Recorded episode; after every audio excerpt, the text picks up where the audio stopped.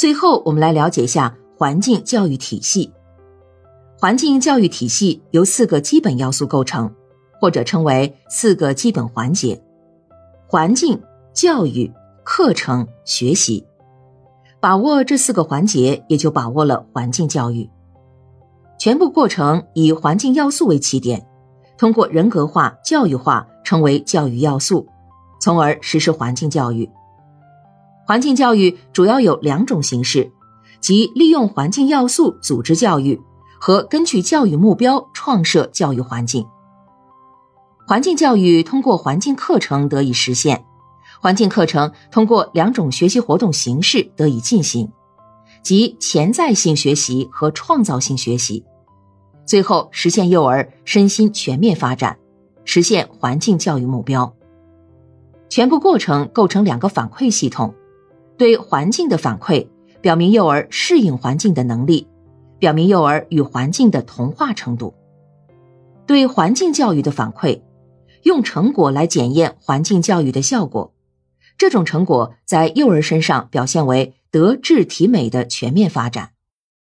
全部过程由四个环节：环境、教育、课程和学习，以及三大要素构成：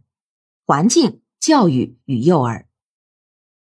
为方便听众朋友们的学习理解，笔者特意制作了环境教育体系图，更直观地展示了环境教育体系的构成和逻辑。图片已附在本集音频之后，欢迎大家自行查看。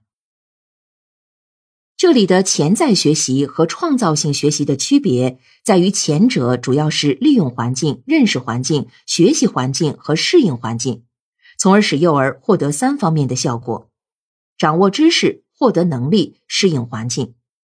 后者目的在于获得创造性思维和创造性能力，能够达到改变环境、控制环境的目的，为培养跨世纪人才打下基础。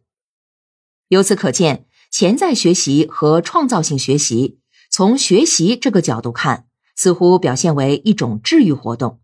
其实不然，实际上是幼儿得到全面发展的活动。这个全面发展不仅仅是由环境的全面性决定的，而且是由学习活动的特殊形式决定的。当幼儿全身心的投入一种学习环境，通过参与、实践、尝试、体验等，在获取知识的同时，他们其他各方面的能力、意志、素质也都得到了锻炼。而这一切作用，在创造性学习中可能会表现得更明显、更突出，因为。它比潜在学习提出了更高的要求，这一切都是单纯的学科教育和纯课堂教育所不能比拟的。由此可见，幼儿园的环境教育课程最后表现为潜在学习环境的创设和创造性学习环境的创设，其理由也在于此。